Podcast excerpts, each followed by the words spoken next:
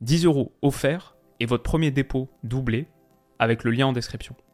Les amis, bienvenue, j'espère que vous allez tous très bien, très content de vous retrouver pour cette nouvelle vidéo, un poil endormi en ce samedi matin, mais je vais essayer de me réveiller au fur et à mesure de cette preview que je suis hyper heureux de vous amener, un match que j'ai trop trop hâte de voir, on avait eu il y a quoi 15 jours, 18 jours, un match de Coupe de France qui ressemblait un peu à une finale de Coupe de France avant l'heure, qui avait été une rencontre absolument fantastique, aujourd'hui ou demain à 20h45, on aura ce qui est peut-être une finale de championnat avant l'heure, peut-être en tout cas un vrai match à 6 points. Je pense que cette expression de temps en temps elle peut être un poil galvaudée, c'est pas le cas ici. L'OM peut revenir à deux petits points du Paris Saint-Germain, du leader avec une victoire, alors que le PSG avec un succès peut mettre à 8 longueurs d'écart son concurrent direct et son seul vrai concurrent pour le titre a priori. De là, on ne revient pas, on ne reviendrait pas avec 13 journées restantes. Donc un match extrêmement important Qu'est-ce que ça va donner Le PSG qui s'entraînait au Parc des Princes hier, l'opportunité de dessiner une première tendance sur la potentielle composition de Christophe Galtier, qui récupère Kylian Mbappé en plus.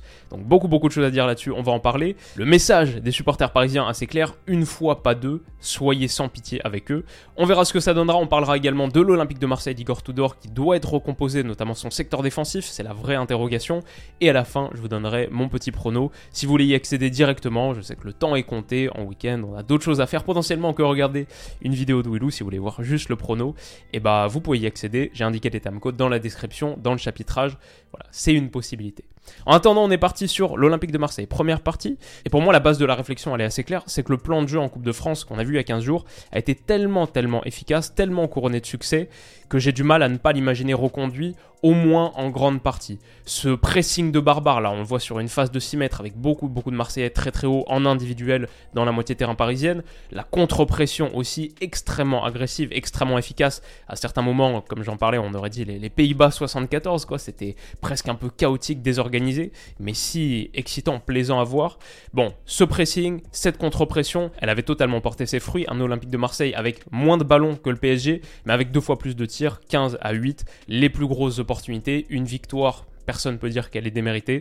Voilà, c'est un vrai vrai succès sur lequel construire. Et les hommes de Tudor ont construit depuis en plus, en tout cas du moins en regardant le bilan comptable, victoire à Clermont 2-0 dans la foulée, victoire à Toulouse 3-2, un match marqué par la réaction d'Igor Tudor au coup de sifflet final, qui exprime beaucoup de choses sur la bonne passe marseillaise. Voilà, l'OM arrive en forme. Maintenant, il y a aussi des mauvaises nouvelles, évidemment. Roland Courbis n'est pas le seul à être inquiet des absences de Samuel Gigot et de Chancel Mbemba. Mbemba suspendu, Gigot blessé. Ça signifie forcément une recomposition majeure du secteur défensif. Comment est-ce que Tudor va procéder En conservant une ligne à 3, potentiellement pour être un peu plus haut, en remaniant son dispositif, peut-être une charnière à 2, Rongier toujours défenseur central? On va en parler, mais c'est clair que c'est un problème pour une équipe dont le plan de jeu avait été soutenu et en partie équilibré par l'excellente prestation défensive de Samuel Gigot sur Léo Messi, que ce soit un peu plus bas ou même très très haut aussi, où il était extrêmement agressif. Bon, son grand match, avait aussi compté dans la performance de l'Olympique de Marseille. Et quand on sait que Chancel Mbemba est peut-être sans doute le meilleur central de Ligue 1 cette saison, euh, ouais, forcément, forcément, c'est des absences qui coûtent cher. Alors, quel 11 On sait que Mbappé est dangereux, mais on va continuer à jouer notre jeu. Cette déclaration d'Igor Tudor en conférence de presse avant-hier, pour moi, elle nous met sur la piste d'un 11, ou en tout cas dans sa structure, qui ressemblerait un peu à ce qu'on a vu en Coupe de France, au match aller, entre guillemets. C'est pour ça que, dans ce que j'imagine, je repars sur une ligne de 3.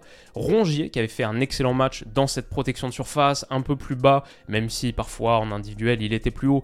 Grosso modo, en tant que défenseur central, central, ça me plaît plutôt bien. Kolasinac à gauche, du coup, lui qui était piston gauche, cette fois on aurait Tavares, piston gauche, et Eric Bailly à droite. Le retour d'Eric Bailly pour contenir Kylian Mbappé, ça semble être la meilleure option, surtout que cette disposition laisse un défenseur central sur le banc. Si on partait tout de suite avec Kolasinac, Balerdi, Bailly par exemple, t'as plus de centraux sur le banc. T'as Caboret, mais c'est plus un défenseur droit que central Vertu Gendouzi, je pense que ok, dans notre jeu c'est très très bien. Et ensuite on reconduit Malinowski, Sanchez, Under, qui avait porté ses fruits.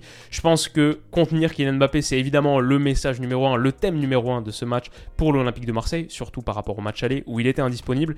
Et du coup, c'est pour ça que j'ai un petit peu mis l'accent sur cette zone où Gendouzi Klaus par sa vitesse, Eric Bailly qui peut-être athlétiquement est le mieux équipé pour lui faire face, et plus largement quand je vois ces trois gars-là, le niveau de Cengiz Under en ce moment et Kylian Mbappé, ce Paris Saint-Germain qui penche très à gauche, je crois que le match il va beaucoup beaucoup se jouer dans cette partie de terrain parce que c'est aussi celle que le Paris Saint-Germain pourra et voudra exploiter au maximum. Voilà, c'est plutôt le 11 que j'imagine, mais il y aura sans doute des ajustements, on en parlera dans l'analyse d'après rencontre.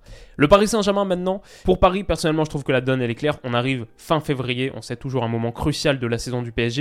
Paris va jouer le match le plus important de sa saison en Ligue 1. Paris arrive avec très très peu de certitude. Depuis la défaite au Vélodrome en Coupe de France, il y a eu trois matchs, Monaco, Bayern et Lille. Contre Monaco, ça a été un désastre absolu, ils ont été balayés, c'était limite gênant. Ils ont été battus quasiment sans avoir existé contre le Bayern avant la dernière demi-heure et l'entrée de Kylian Mbappé. Et puis Lille au Parc des Princes, un scénario finalement heureux, dans un match absolument caricatural et si divertissant du Paris Saint-Germain, mais sans doute pas une rencontre qui a rassuré profondément qui que ce soit. D'autant plus que c'est une victoire qui ressemble un peu à une victoire à la Pyrrhus, en ayant perdu Neymar sur blessure autour de la 51e minute de jeu. Forcément, c'est un PSG qui se présente diminué, il est absent contre l'OM au Vélodrome et on ne sait pas trop à quoi ressemblera ce 11. Alors j'ai attendu le dernier moment pour faire cette vidéo, ça nous donne plus d'indications sur les hommes qui pourraient être alignés. Hakimi et Nuno Mendes ont participé à l'entraînement collectif hier, c'est une bonne nouvelle pour Galtier et le PSG. Hakimi est sorti avant la fin, par contre, il n'a pas disputé l'intégralité de la séance comme Nordi Mukiele. Pas certain qu'on puisse compter sur l'un des deux pour le poste de latéral droit slash piston droit. C'est pour ça que Warren Zahir Emery a été testé, a participé à la séance avec les latéraux droits. Finalement, c'est une option qui n'est pas si surprenante que ça quand on se souvient que contre le Bayern, dans le 4-4-2 à plat du Paris Saint-Germain de Galtier, il était milieu droit.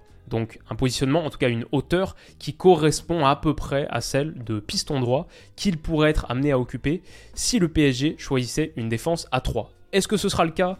Le retour de Kylian Mbappé change beaucoup beaucoup de choses pour ce Paris Saint-Germain, on va en reparler, c'est une des clés du match. Mais est-ce que défensivement le PSG sera à 3 Kim Pembe, Marquinhos, Ramos, un secteur défensif qui on le rappelle n'a jamais autant encaissé de buts à ce stade de la saison depuis le début de l'ère QSI. Même 3 buts à nouveau contre le LOSC, c'est un vrai vrai problème. Il y a une grosse zone de faiblesse à droite bien sûr en l'absence potentiellement d'Akimi, on ne sait pas qui sera là, Zaire Emery, Mokele Pembele comme on en parlait, peut-être Fabian Ruiz, peut-être Vitinha, je sais pas, Sergio Ramos s'il est le défenseur central droit.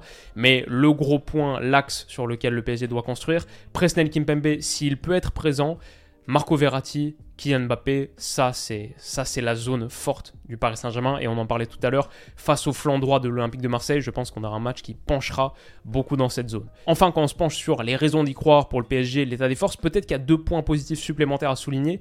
Déjà, même si le plan d'Igor Tudor, il avait été extrêmement convaincant, il fonctionnait, Maintenant, il est connu. Maintenant, il est su. C'est peut-être naïf de ma part, mais dans mon idée, je me dis, ça va être dur de les surprendre deux fois exactement de la même manière. Deuxième gros point positif pour moi, quand même, c'est que malgré un match où le PSG a souffert, c'est vrai, PSG perd 2-1, c'est une défaite méritée. Bon, ils se sont procurés un certain nombre d'occasions, moins que ce qu'ils auraient aimé. Mais par exemple, à 1-0 pour l'OM, Neymar touche le poteau sur cette frappe extérieure. À 0-0 au bout de 4 minutes de jeu, Nuno Mendes a un face-à-face -à, jouer. Ça, on l'a peut-être un peu oublié. Si ça, ça va au fond, et ça peut vraiment aller au fond, peut-être que le il change totalement. Dans le dernier quart d'heure, Marseille avait un peu payé aussi son match très très intense, très très agressif, et c'était un peu plus retranché pour sécuriser sa surface. Le PSG avait eu des situations, pas mal de situations dangereuses. Mais si ici, dans un autre jour, ça va au fond, il y avait eu des moments aussi où cette ligne haute de Marseille, même si elle avait été très agressive, ça avait dans l'ensemble bien fonctionné. Bon, il y a des moments où c'était quand même assez désorganisé. On le voit ici avec un Gigot qui est monté très très haut, qui est un peu dans le no man's land, rongé aussi Mbemba. Bon, là, si tu laisses cet espace un Kylian Mbappé, par exemple, ça peut punir, ça peut faire très très mal. Cette ligne, elle risque d'être plus exposée aussi. Donc, mon prono, on y est enfin. Qu'est-ce que ça va donner quand on regarde du côté des cotes Le PSG est à 2,45, reste le favori, malgré le match aller. 81% des parieurs partent là-dessus, peut-être plus de supporters du Paris Saint-Germain pour l'instant. Mais le PSG quand même favori à 2,45, mais c'est très très serré, très proche, ça va être un sacré match. Marseille à 2,75, le match nul à 3,70. Ça va être très intense. Si la partie Paris Sportif vous intéresse, comme vous le savez, vous avez accès à la meilleure offre de bienvenue de France que j'ai jamais présentée sur ma chaîne. Elle est disponible avec le lien qui est en description. Vous cliquez sur le lien en description, vous effectuez votre premier dépôt après avoir créé votre compte. Le premier dépôt est immédiatement doublé et vous recevez aussi instantanément 10 euros en cash. C'est la toute meilleure offre de bienvenue qui existe. Si vous déposez 20 euros par exemple, ça vous fait 50 euros à la fin. 20 x 2 plus 10. Tout ça c'est sur Winamax qui sponsorise la chaîne sur cette année 2023 que je remercie. Et je remercie surtout, j'en profite, pour remercier ceux qui se sont inscrits avec le lien ce mois-ci. Vous avez été très nombreux. Ça m'aide beaucoup parce que comme vous le savez, c'est un lien affilié qui me rémunère à chaque utilisation au moment du premier dépôt. En gros, tout premier dépôt effectué avec le lien me rémunère et merci les gars pour ça.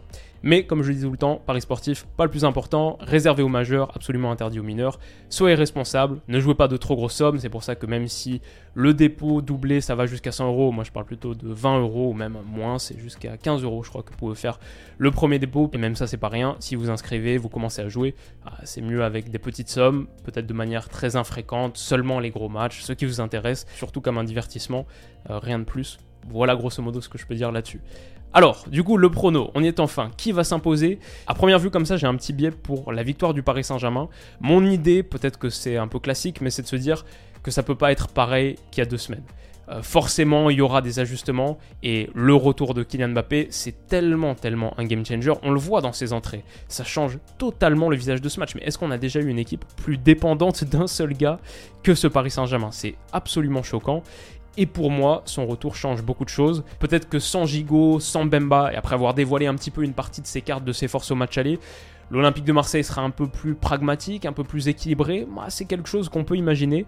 Mon idée première, c'est un peu le Paris Saint-Germain, mais après, je suis aussi tenté par le match nul parce que l'absence de talent sur le banc, l'absence de qualité sur le banc pour impacter le match, c'est vraiment quelque chose que je trouve fondamental. C'est un petit peu ce que je disais dans ma preview de euh, United Barça, c'est que Barça, ok, c'est pas mal, mais pas assez de gars sur le banc pour impacter le match par rapport à Manchester United. Et pour le coup, c'est exactement ce qui s'est passé avec les changements d'Eric Tenag à la mi-temps, puis l'entrée de Garnacho, etc. Un match, c'est vraiment 90 minutes. Et je trouve, euh, on le voit plus que jamais, encore plus avec les 5 changements, à quel point autour de l'heure de jeu, on peut voir une équipe qui, même si elle a bien démarré, et je vois le PSG bien démarrer ce match pour le coup, Bon ensuite ça peut un peu s'affaisser. Allez, je pars sur le match nul à 3,70 et on verra ce que ça donne. Peut-être là où j'ai beaucoup plus de conviction, là où je pars, mais bon, impossible d'être certain, mais le but de Kylian Mbappé à 2,20, 90% des gens qui partent sur un buteur partent sur lui, et vu les espaces qu'il y avait au match aller, dont le Paris Saint-Germain n'a pas pu profiter, vu son niveau, même qu'on a vu contre Lille, qu'on a vu contre le Bayern quand il est rentré, c'est un Bailly qui revient, etc. plus Neymar pas là, donc si quelqu'un devait tirer les pénalties, je pense que ce serait plus lui que Messi, à voir. Mais ouais, Mbappé buteur, si je dois faire le petit truc supplémentaire, c'est je le mets buteur en pariant 10,18€ dessus parce qu'il y a un challenge spécial Winamax sur ce classique. Le classic goal, en gros, vous pariez sur un buteur et les centimes que vous mettez après, ça doit être 10€ minimum la mise, mais les centimes que vous mettez après, c'est un petit pari sur la minute du buteur. Donc moi je dis, Mbappé il va marquer et il va marquer à la 18e minute. Si c'est le cas, je gagne ou je partage avec les autres personnes qui ont mis Mbappé 10,18€ 25 000 euros de free bet. Je pense que Mbappé peut marquer assez vite dans ce match, en première mi-temps en tout cas, et après peut-être que ça peut un peu s'affaisser pour Paris. Bon, c'est grosso modo ce que je sens, mais hâte de voir la réaction de Galtier, ça vraiment. Il y a ce match d'il y a 15 jours où il faut absolument inverser la tendance, mais ça reste au vélodrome, dans un contexte difficile. C'est un match hyper important pour ne pas sombrer après un mois de février qui a été absolument dramatique, désastreux.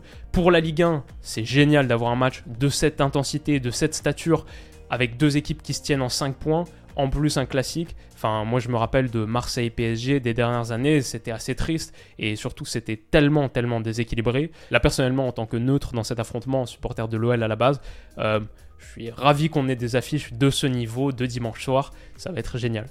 Donc euh, voilà, on s'y retrouve, on se verra dimanche soir vers minuit pour l'analyse de cette rencontre, et tout au long du week-end, il y a plusieurs matchs dont j'ai envie de parler, donc euh, vous pouvez vous attendre à un certain volume de vidéos.